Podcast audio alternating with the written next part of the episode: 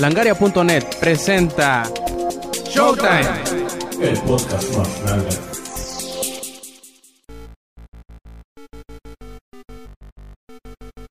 Hola y bienvenidos a una edición más de Showtime Podcast, este quien escuchan Roberto Sainz o Rob Sainz en Twitter. Y nuevamente en solitario me dispongo a entregarles una edición 9.7 de Showtime Podcast, esta vez la número 61. Y pues bueno, para no hacerles más larga la introducción, empezamos aquí con la edición número 61 de Showtime Podcast.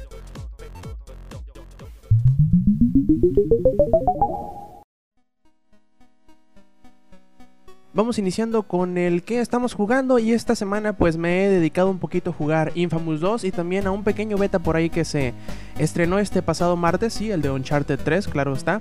Y bueno, empezamos por Uncharted 3 porque pues ya de Infamous ya les había hablado un poquito la semana pasada, sí, todavía no lo he terminado, pero pues yo supongo que esta semana caerá al final del, del juego y la reseña estará en langaria.net a mediados o finales de la semana. Y pues bueno, Uncharted 3, ¿qué les puedo decir? De seguro la mayoría de ustedes ya lo está jugando porque pues se les permitió la entrada a este beta a todos los que tenían el PlayStation Plus, que era prácticamente todas las personas en el mundo mundial. Y pues bueno, ¿qué les puedo decir? Evoluciona bastante de lo que habíamos visto en el multijugador de Uncharted 2, eh, con nuevos modos. Los que llaman mucho la atención son los modos de tandem, de cooperativo, que son... Eh, eh, cooperativo por equipos que son 2 contra 2 contra 2 que está bastante bastante interesante. También por ahí una modalidad que le hizo mucha falta al, al, Uncharted 2 que fue el de todos contra todos o como le llamamos por aquí coloquialmente el frijolón el free for all. Me gusta bastante lo, lo, que he visto me gusta mucho la combinación de los potenciadores. Sí claro eh, eso de subir de niveles y comprar potenciadores a veces se puede sentir un poquito desbalanceado por pues obviamente porque los que tienen más nivel pues tienen mejores potenciadores mejores armas y todo esto y les dan un poquito más de ventaja sobre los que no pero no hay tanto problema porque hay algunas modalidades por ahí, la hardcore creo que se llama, que es modalidad de todos contra todos y que no, no influyen en nada los modificadores, ni las medallas, ni nada de eso, porque no hay, o sea, simplemente es la habilidad del jugador. Y está bastante bueno el juego, la verdad, eh, muy, muy entretenido. Ahí sí tienen un, un camarada con quien hacer eh, parejita, o pues sí, ser pareja uno con el otro, pues tienen, tiene algunas mecánicas bien interesantes el juego, en donde pues dependiendo de tu, de tu, camarada pueden ir juntos cubriéndose la espalda y todo esto y le estarán dando eh, pues mejoras y les estarán dando un poquito de ventaja a los que jueguen en equipo con su camarada con su body como dicen ellos. Y también pues podrán eh, chocarle cosas así por el estilo que les darán más medallas y un poquito más de ventajas. Está muy muy entretenido el juego. Si por ahí tienen si por ahí compraron Infamous 2 también ya podrán jugarlo si no, yo creo que la semana que entra se empezarán a dar códigos para que puedan e empezar a entrar a jugar. Claro, se, se, han pues desbloqueado nada más unos cuantos, unas cuantas modalidades que son el de horda, que es el de 2 contra 2 contra 2, el de todos contra todos y el de free for all. Creo que son todas las modalidades que hasta ahora se han, desbloqueado. Pero eh, a medida que vayan pasando las semanas, también se irían desbloqueando un poquito más de modos. Y también, si ya están en el beta y quieren comprar el juego completo, pues por hacer algunas cosillas por ahí en específico, les estarán regalando cosas para el, para el, para el juego completo. Como por ejemplo, llegar a nivel máximo que es 25, jugar 5 partidas de cada tipo de, partida. Y, ¿Cuál otra? Ah, no recuerdo, creo que jugar en cada uno de los mapas o jugar todas las modalidades y les estarán regalando stickers y cosas así para que personalicen a su, a su monillo con el que van a jugar en multijugador y está bastante interesante. En cuanto a Infamous, pasando ya para el otro lado de la, de la reja de los videojuegos, pues sí, eh, es prácticamente Infamous 1 mejorado y aumentado, lo cual siempre es muy muy bien muy bienvenido porque Infamous es uno de mis juegos favoritos de hace dos años, creo que fue hace dos años que salió. Es uno de los juegos de sandbox que más he disfrutado, el 1 pues por todas estas eh, decisiones que te das y aunque claro algunas están medio vacías y cosas por el estilo es muy muy llamativo el estilo de juego sobre todo para los que les gusten los superhéroes porque pues sí es prácticamente sacado de un cómic y la segunda parte eso sí les recomiendo que por ahí si tuvieron chance de descargar el Infamous el primer Infamous como parte de la de la oferta de bienvenida de vuelta a la PlayStation Network, pues lo terminen y luego se avienten sobre Infamous 2 porque sí, a, prácticamente continúa tres pasos después de que termine el primero y siempre les ayudará bastante para entender qué jodido está pasando porque sí, no, no se dan mucho lujo de explicar qué pasó, cómo pasó en el primer título para arrancar el segundo, a ellos les vale camote, ellos dan por sentado que tú terminaste el primer juego y se avientan con todo sobre el segundo. Está muy muy bueno. El doblaje en latino está como que... Eh, pues hay como que medio se defiende, pero es muy inconsistente. Hay partes donde es muy bueno, hay partes donde es muy malo. Y a, en general a, veces la, adaptación está un poquito, un poquito floja, un poquito salida de, de contexto. Pero pues bueno, eh, para hacer los primeros doblajes que Sony hace aquí en Latinoamérica no está tan peor. Esperemos que de aquí para arriba simplemente mejoren.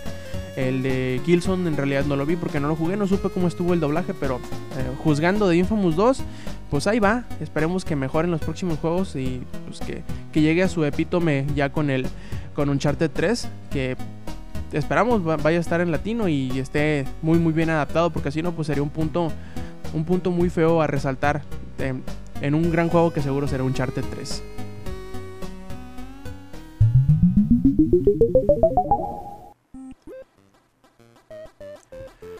Pasando el resumen semanal de noticias, pues bueno, empezamos con una supuesta rebaja de precio que tendrá PlayStation 3 y que supuestamente se anunciará en la Gamescom de Cologne.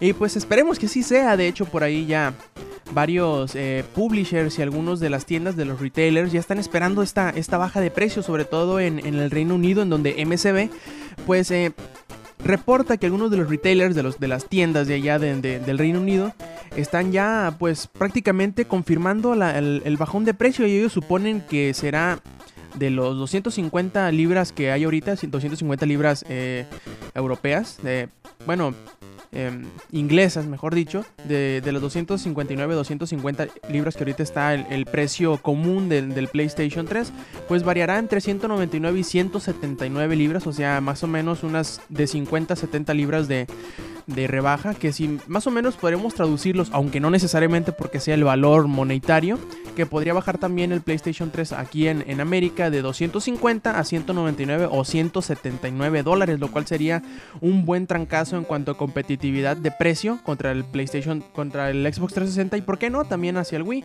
También hay algunos publishers que ya han pues agregado digamos que su, su pues eh, su, pedacito a, este rumor medio confirmado, medio que no. Y asegura, por ejemplo, Codemasters, asegura el, mero mero petatero Rod Cousins de Codemasters, que dice, bueno, anticiparía un corte de precio más en las consolas existentes antes de Navidad. No sabemos si se refiere a este o a uno adicional. Y dice, pues quizás suceda en septiembre y la Gamescom será interesante para saber si esto va a suceder o no. Pero también hay otra oportunidad ya iniciado el año siguiente, antes de la salida del Wii U, cosa muy muy segura que esperamos que así vaya a suceder.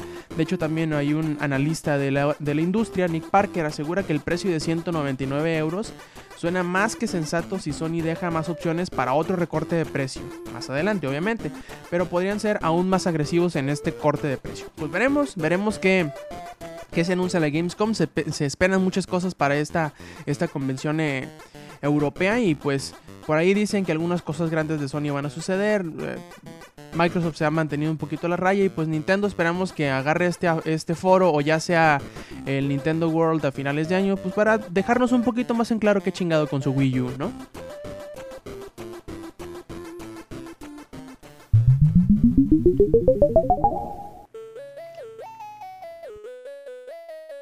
Después de muchos meses de haber llegado a la Xbox Live Arcade, eh, por fin Playdead, desarrollador de Limbo, asegura que su título, pues sí, sí llegará a la PlayStation Network y también, no quedándose conformes, también llegará al servicio descargable de Valve. Claro, estamos refiriéndonos a Steam. Eh, Limbo está en producción para Steam y la PlayStation Network y llegará pronto, asegura Dino Patti, CEO de Playdead y pues asegura que habrá más detalles de este lanzamiento en poco tiempo, cosa que pues ni siquiera se aseguró una fecha de salida ni precio, pero auguramos que serán unos 10 o 15 dólares y pues que saldrá por ahí despuesito de verano. Y pues ya, ya queremos jugarlo porque hace mucho tiempo que nos dejaron bastante eh, impresionados y más que nada eh, pues interesados en este pequeño título monocromático que se ha llevado muchos, muchos eh, premios de juegos independientes.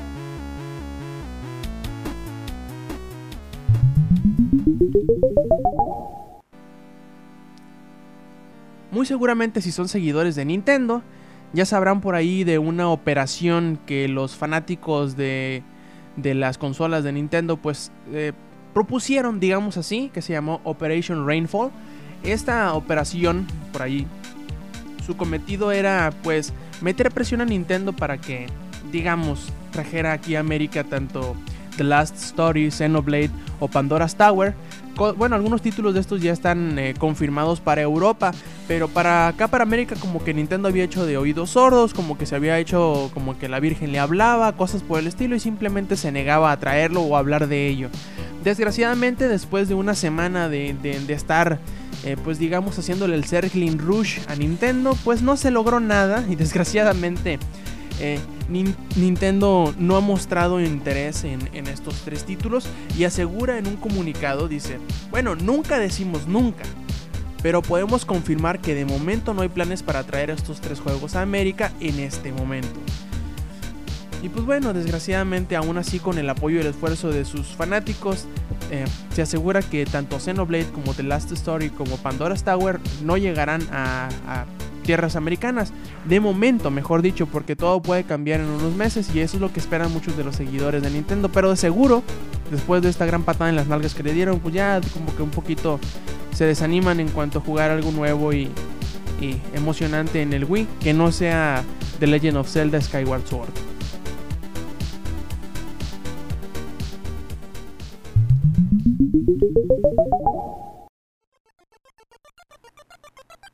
Y después de 50 días de hackeo, el ente sin, sin, pues, sin rostro que conocemos como Lulz Security o Lulz Sec, pues simplemente decidió dejar las cosas por la paz.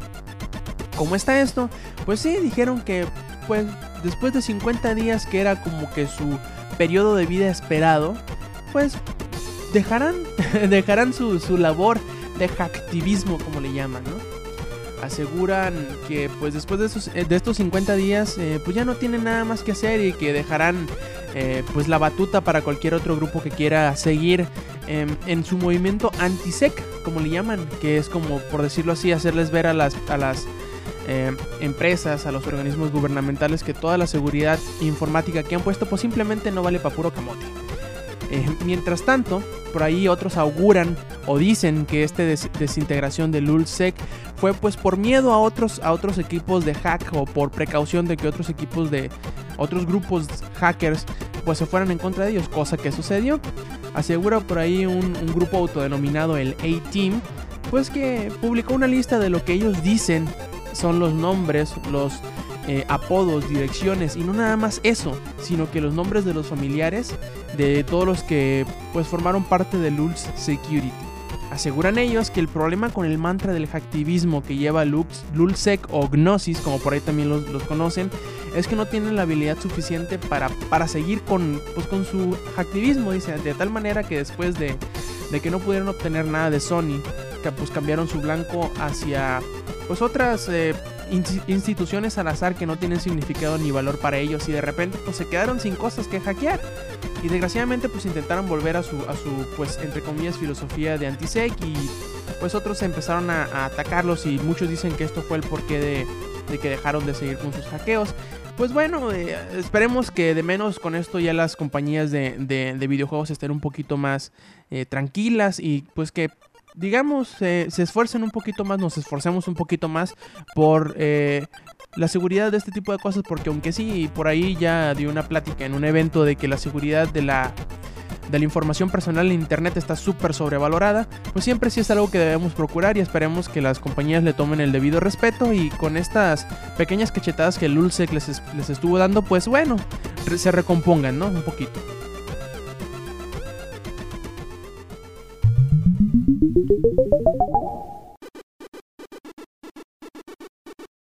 Y uno se pregunta, ¿qué chingado hace Nintendo con tanto dinero que sacó del Wii y del DS? Pues bueno, la respuesta parece ser que eh, pues construirán una nueva, unos nuevos laboratorios de desarrollo e investigación en Kioto, Japón, que les costarán la nada despreciable cantidad de, 204, 204 millones de dólares para la construcción de esta pues esta fábrica, por decirlo así, ¿no? Se expandirá en un área de, de 40.582 metros cuadrados con una altura máxima de 41 metros y pues será casa de 1.500 trabajadores en, unas en, un, en cada una de sus ocho plantas eh, que tendrá y estará localizado en la prefectura de Minami en Kioto, muy cerca de las oficinas centrales de Nintendo. Y pues bueno, eh, esta, nuevo, este nuevo laboratorio de desarrollo e investigación se empezará a construir en enero próximo y se espera que termine antes, antes de que termine el año 2013. Esperemos que así sea. Y pues bueno, que nos traigan nuevas ideas. Siempre estos eh, eh, laboratorios de desarrollo e investigación de Nintendo son bastante reconocidos pues por hacer cosas muy muy grandes, por hacer juegos muy muy buenos. Esperemos que así continúen con, esta, con este legado que se les que se les ha dado por estar dentro del brazo de Nintendo y pues esperemos que les vaya bien y a ver qué nos empiecen a entregar después de 2013.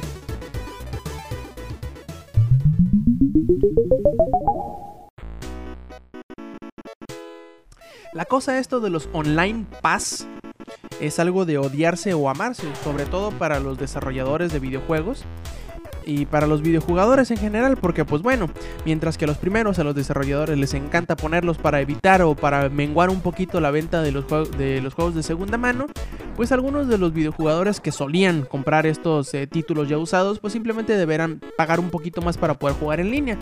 Desgraciadamente ha habido algunos problemillas por ahí, por ejemplo, hace unos meses cuando se cayó la PlayStation Network, pues eh, no se podía jugar en línea al principio, luego cuando volvieron, pues no tenían la tienda y no podían activar, por ejemplo, los online pass de Mortal Kombat, por decirlo alguno. O por ejemplo, por ahí hubo un, caso de los chavos estos de Dirt, en donde dijeron, pues bueno, si no hay tienda, pues desactivémoslo, ¿no? Pues que jueguen en línea en lo que se active la tienda y una vez ya que está en línea la PlayStation Store, pues ya les pedimos que por favor registren sus online pass. Y así lo hicieron. Desgraciadamente a otros no les ha tocado la misma suerte. Eh, para ser más eh, específicos a los eh, dueños de Fear 3, pues ahora resulta que Warner Brothers pues se les olvidó poner para la compra el, voucher del online, del online Pass en la tienda de, la, PlayStation 3. Y pues si lo compran de segunda mano simplemente no pueden jugar en línea porque no hay manera de comprar el, voucher de momento. Sí, para Xbox 360, para el Xbox Live sí existe esta posibilidad, pero como que se les fue la onda y no lo pusieron en la tienda de PlayStation. Y pues bueno, mientras ellos buscan su manera de solucionar este problema, o sea, hace entre comillas o entre paréntesis, poner el objeto virtual a la venta, te, recomiendan y te recuerdan, bueno, pues bueno, cómpralo nuevo, así ya podrás jugarlo en línea sin tener que preocuparte si está en venta o no el voucher del Online Pass.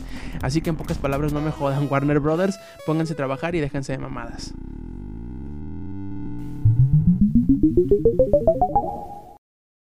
Les recordamos que no olviden visitar langaria.net, en donde tenemos todas las notas más interesantes y más relevantes de la industria de los videojuegos, así como podcast y reseñas, videos y todo eso que a ustedes les gusta de los videojuegos. No olviden visitar langaria.net.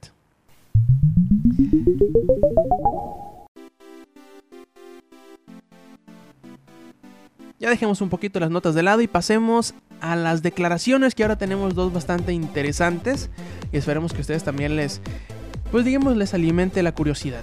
La primera de estas declaraciones viene por parte de Sledgehammer Games, que son como que el estudio cabeza que, llevan, que están llevando a cabo el desarrollo de, de Call of Duty Modern Warfare 3. Y pues bueno, ustedes saben que desde hace algunos meses, desde hace algunas semanas, ha habido bastante, bastante rivalismo entre Modern Warfare y, y Battlefield. Y pues bueno, ahora los de Sledgehammer como que les empezó a picar por ahí la comezón de, lo que habían estado diciendo los de DICE todo este tiempo, de que no, tenemos el mejor motor gráfico y que no sé qué y que no sé cuánto. Esperaron un poquito hasta que los de DICE dijeran que para las consolas pues eh, se bajarían un poquito las especificaciones, bajaría el conteo de cuadros por segundo, bajaría un poquito la resolución y obviamente algunos de los efectos. Claro, no es que se vea tan mal, pero pues bueno, ahí ya encontró Sledgehammer una, un hueco por donde poder pues introducir la, varita de la, del árbol y empezar a picarle en las costillas a Dice. ¿Qué fue lo que dijeron? Pues muy fácil. Que a diferencia de sus competidores, ellos son los únicos. O, su competencia, o su ventaja competitiva, mejor dicho, es que su juego tendrá 60 cuadros por segundo en las consolas. Y bueno, pasemos a la cita, a la cita textual. Asegura este chavo Glenn Schofield, que es el, el cofundador y administrador general de Sledgehammer Games, asegura él, hemos mejorado mucho el motor gráfico en Modern Warfare 3, hemos puesto un nuevo sistema de audio que es tan competitivo como cualquier otro. Puedes comenzar a llamar, a llamar por nombres motores gráficos y cambiarle su nombre si quieres, dice. ¿Sabes? Hemos hecho eso antes. Hemos visto ese truco y, a final de cuentas, este juego correrá 60 cuadros por segundo. No estoy seguro si alguno de nuestros competidores lo hará. No estoy seguro si he visto alguno de estos competidores específicamente en las consolas corriendo a 60 cuadros por segundo y estaría bastante asustado si a estas alturas, siendo junio, bueno julio ya, estuviera esperando un juego en particular que en las consolas no corra a 60 cuadros por segundo. Creo que estos 60 cuadros por segundo serán nuestra ventaja competitiva y no es algo que puedas olvidar fácilmente. Entonces lo que queda es comenzar a construir sobre eso, ¿sabes? Construir, construir y construir. Hemos construido herramientas que nos hacen más eficientes. Aún así, no sé qué nos depara en el futuro para este motor gráfico. Lo que sí sé es que se entrega un videojuego y no un motor gráfico. Obviamente todas estas declaraciones son, pues, como les dije, tirándole la patada al hígado o a, la, espinilla a DICE. Pero pues por ahí hay un, un grave, un serio competidor, mejor dicho, que, que, a estos dos chavos se les está olvidando, que es It Software con su Rage, que por ahí pues sacó un, un Developer Diary que se llama El legado de, de It. Y pues por ahí viene Rage, que también se ve bastante interesante, que también correrá 60 cuadros por segundo. Yo creo que en las consolas de menos les dará un buen patín en las nalgas, tanto a Modern Warfare 3 como a Battlefield 3. Claro, esto no quiere decir que uno sea mejor que el otro, al menos que lo aseguremos desde ahorita. Simplemente estamos hablando en cuanto a cuestiones tecnológicas y en las consolas. Así que yo creo que en cuanto a eso, la pieza más impresionante de, de tecnología y de gráficos en una consola muy probablemente sea Rage. En tanto en las, en las computadoras muy probablemente sí sea Battlefield 3.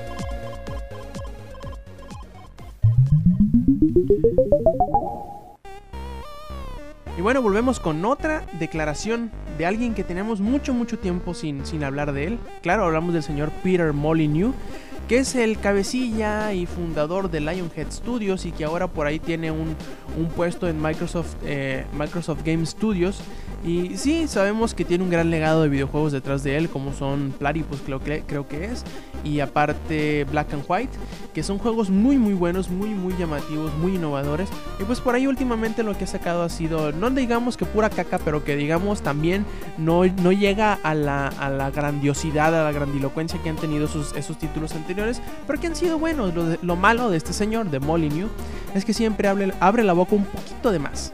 Eh, ahora asegura él que todos los juegos modernos son igualitos. Me encantan las nuevas ideas y la innovación, asegura Molyneux. Estoy buscando una forma más diplomática de decir esto, pero simplemente estoy aburrido de hacer las mismas cosas en los videojuegos.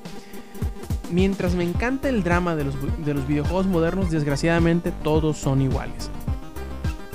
Esencialmente todos son el mismo juego, uno tiene colores vibrantes y un poquito más verdes, otros un poquito más grisáceos y opacados, pero simplemente se trata de disparar, agacharse y simplemente se siente igual al punto de ser casi como en Hollywood donde todas las películas de acción son igualitas. Bueno, le voy a dar la razón al señor eh, Molyneux, sí, se sienten algunos títulos muy parecidos, pero simplemente es por la evolución de los géneros en donde prácticamente se ha llegado a una convención eh, de ideas en cuanto a gameplay para que todos no necesariamente se jueguen igual, sino que se jueguen de la mejor manera posible.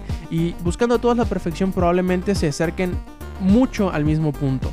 Desgraciadamente yo creo que los argumentos del señor Molino pierden un poquito de validez en cuanto vemos que su, que su siguiente juego del cual se siente tan orgulloso es un pinche juego sobre rieles en donde ni siquiera apuntas a quien vas a disparar y mueves las manos como idiota. Sí, hablo de Fable The Journey.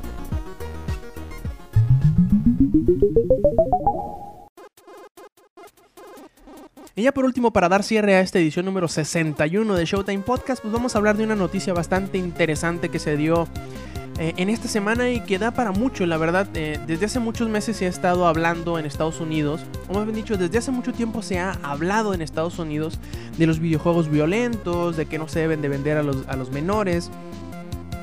Y, pues por ahí han habido algunas barbaridades que, barbaridades que se han, eh, digamos, decantado a raíz de estos de esta preocupación de, los medios y de los padres y de los eh, gobernantes estadounidenses en donde pues todo lo malo que sucede se lo quieren achacar a los videojuegos.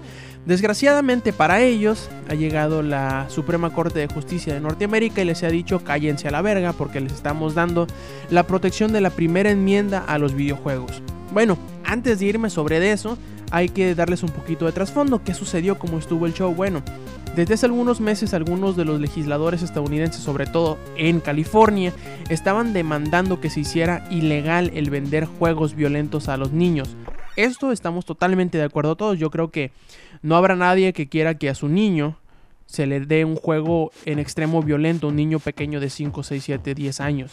¿Por qué? Pues porque simplemente no es el público adecuado para ellos. Puede que haya niños que sean lo suficientemente maduros y suficientemente conscientes para diferenciar lo que se hace en un videojuego a lo que se hace en la vida real, pero desgraciadamente también hay por ahí personas, no necesariamente niños nada más, que no saben diferenciar la realidad de un pasatiempo y sobre todo la inmersión que le dan los videojuegos es algo que no ayuda mucho a diferenciar estos, estos dos polos, ¿no? Lo, lo irreal en un videojuego y lo real en la vida, en la vida cotidiana. Bueno, eh, ¿Cómo pasó esto? Ellos lo que querían hacer era entambar a todos los, clerks, a todos los, los, los ate- atendientes en una tienda de venta de videojuegos que le vendieran a un niño un juego que no fuera, digamos, de su eh, de la clasificación adecuada para ellos. Así más o menos como sucede cuando le venden alcohol a los menores, ¿no? Pues algo así, pero con los videojuegos. Desgraciadamente había muchos, eh, en Estados Unidos hay mucho fanatismo por esto y muy probablemente esto se iba a malinterpretar, se iba a, decantar en otras, en otras formas que no a todos nos iban a gustar, que simplemente iban a cortar la, la libertad de expresión de los estudios y de los creativos que se encargan de hacer este, este medio de entretenimiento, este, como por ahí dicen, es un medio y es universal y, y se pueden dar tantas cosas en, en él que no necesariamente son, como muchos lo ven, un, un entretenimiento de niños y para niños, ¿no? Eh, más allá de todo esto, eh, iba a ser muy malo para Estados Unidos porque California, pues digamos que es un gran mercado en Estados Unidos y el, hacer inconstitucionales los juegos violentos harían que necesariamente para esa región de Estados Unidos se hicieran versiones especiales de videojuegos como sucede en Alemania, como sucede en Australia y sería un gran golpe para, para la economía de los videojuegos en ese estado en específico. Eh, pues eh, afortunadamente para todos nosotros y para todos los retailers y para todos los desarrolladores no tendrán que preocuparse por ello, pues eh, como dije anteriormente, la, la Suprema Corte de Justicia de Estados Unidos ya declaró que como sucede con los libros, como sucede con la música, como sucede con las películas, y al ser un medio libre y sobre todo libre a la interpretación del individuo, este mismo individuo es el que deberá eh, pues juzgar qué material es adecuado para él y cuál no, más que eh, el gobierno. Por lo tanto, se les ha declarado protección de la primera enmienda, pues que es la, li- la libertad de expresión, y esperemos que así se mantenga bastante tiempo. Yo creo que más que, que esta declaración de, de- de protección en la primera enmienda, lo que más nos debería de llamar la atención y lo que más deberíamos alzar los brazos y tirar serpentinas y confeti al aire y celebrar, es que dentro de todo el- el- el- el- los argumentos que se dieron para intentar hacer anticonstitucional los juegos violentos, pues había por ahí una prueba que pusieron los abogados defensores de los videojuegos que era un estudio que prácticamente hacía pedazos el enlace que había entre los videojuegos violentos y la violencia en los niños. Y también prácticamente eh, en Estados Unidos ya no podrán haber alegatos de que ah, la violencia de los videojuegos afecta a los niños porque esto no, ni madres. Ya, ya habiéndose, ya habiéndose eh, digamos así, ya habiéndose declarado de alguna manera o desestimado esta, esta posibilidad por la Suprema Corte de Justicia, no habrá manera de que Vivales como... ah, se fue el nombre de este, de este abogado muy, muy famoso anti videojuegos.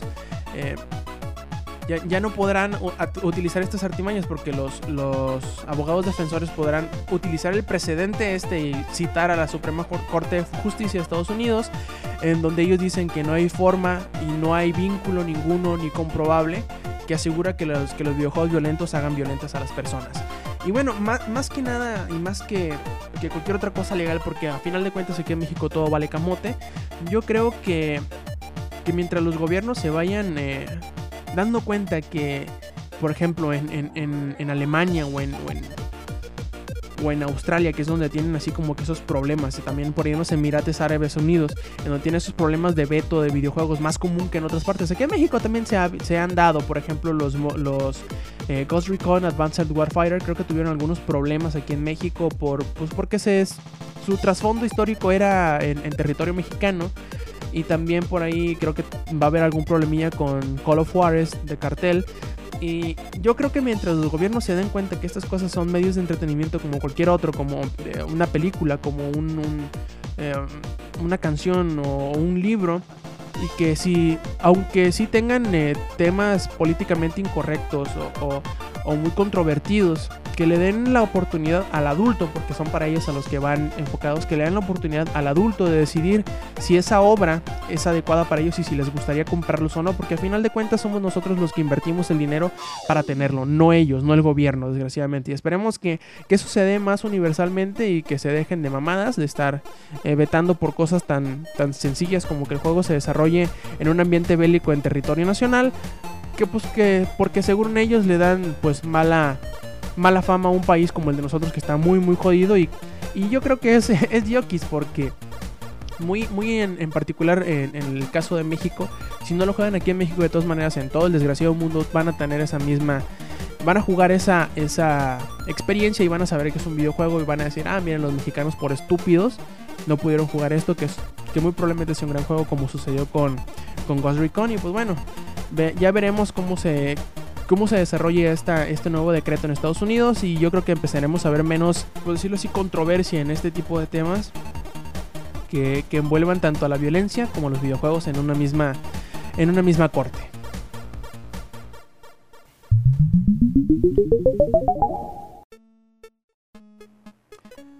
Muchas gracias por habernos escuchado en esta edición número 61 de Showtime Podcast. Les recordamos que, los lunes tenemos el podcast, que los miércoles tenemos a Comics Army cuando vuelva con su tercera temporada. Y martes y jueves tenemos Langaria Express, así como los sábados, este podcast que están escuchando, Showtime Podcast. Y les agradecemos muchísimo, muchísimo que nos hayan escuchado. Eh, no olviden eh, visitar langaria.net, seguirnos en arroba langaria, también a todos los editores que por ahí en Langaria están del lado derecho. Ahí tienen todos los, los nombres de usuarios de Twitter que pueden pueden seguir, pueden leer todas las estupideces que decimos y también, ¿por qué no darnos la contra, inventarnos la madre? Estamos totalmente abiertos y acostumbrados a ese tipo de trato, no se preocupen. Y pues bueno, este quien escuchen es Roberto Sainz o Rob Sainz en Twitter y les recordamos que nos, que nos visiten langaria.net y que nos escuchen todas las semanas. Muchas, muchas gracias por escucharnos y recuerden, stay metal.